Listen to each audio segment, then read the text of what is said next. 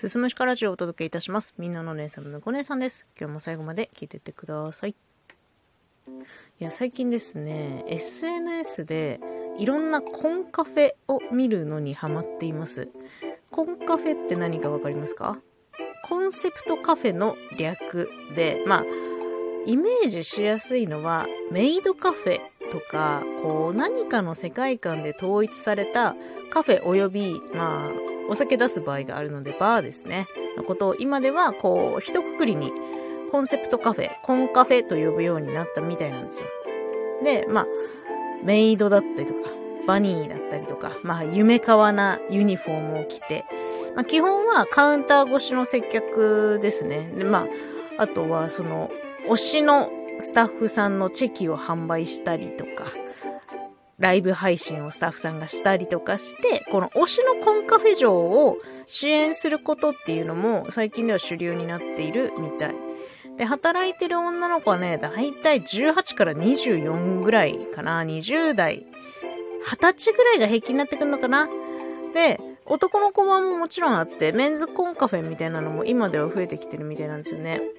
で、まあ、そのコンファ、コンカフェの世界を見ていると、ちょっと、なんか私も、おコンカフェ嬢やりてえなみたいな風に なってきちゃったんですよ。私も、コンカフェ嬢やりたいでもさ、年齢がそれ許すわけないじゃん。私今年34になるんですよ。私がね、今より15歳若かったら、今18だったら、きっとね、コンカフェで働いてたんじゃないかなって思います。で、まあさ、そのコンカフェもそうなんだけど、もう一つちょっとやりたいことがあって、まあ、以前収録でね、トー横界隈のお話をしている回があるんですけど、その中で触れた地雷系女子。私は今ね、これになりたい。髪をさ、ツインテールにして、まあ、できれば色はハイトーンカラーにしたいよね。ブリーチしてさ、ハイトーンカラーにして、で、まあ、ちょっと、メッシュみたいに入れて、ツインテールにして、地雷系ファッションに身を包み、街をカッポしたい。しかし、さっきも言った年齢がそれを許さない。それをするにはね、弱い33では年を取りすぎましたね。いや別にいいんだよ。今現在33でも、そのそれ以上でもいくつでも地雷系女子になることはできるし、そう、やっている方をもう決して否定するわけではないんですよ。ただこれは私一個人のなんだろうな、倫理観というか、な、いや、ダメなんだろうなってどうしても思ってね。いや、そう。いや、わかんないよ。やりたくなってさ、ちょっとやってみるじゃん。その地雷系ファッションっぽいものを着てみるじゃん。髪ツインテールにするじゃん。で、ニーハイ履いてさ、厚底の靴履くじゃん。やってみて思うと思うんだよ。いや、なんか次元なって。いや、私さ、好きで見る SNS が若い人たちの文化層が圧倒的に多いんですよね。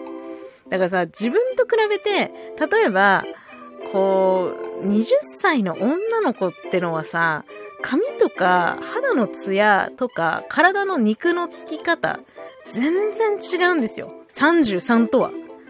で、写真や動画をね、加工することはいくらでもできるんですけど、やっぱり加工してもなお、目元とか口元に年齢って出るし、なんとなくこう体のシルエットが少しだらしない気がする。それはちゃんと分かってるの。客観的に自分33歳の婿姉さんという自分を見て、それちゃんと分かってる。分かってるからこそ、15歳若かったらなんてたらればをね、口にしてしまうんですよね。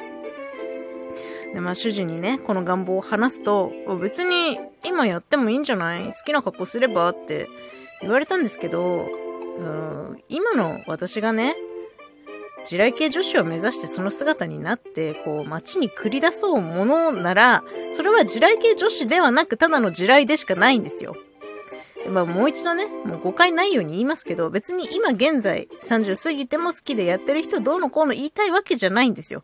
それを批判するためにこれを取ってるんじゃない。ただ、この私の自我が、どうしても、いや、私自身においてはという話でね、私がそれを許せないだけで、う、ほんとね、転生したい、今すぐ。若返る、いや、若返る、若返るのは無理なんだよな。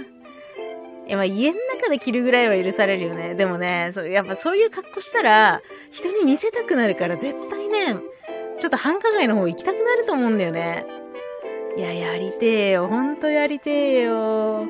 地雷系女子なりたいよ。今日はそんなね、あの、どうしようもない願望のお話でした。最後まで聞いていただいてありがとうございます。また次回もよろしくお願いします。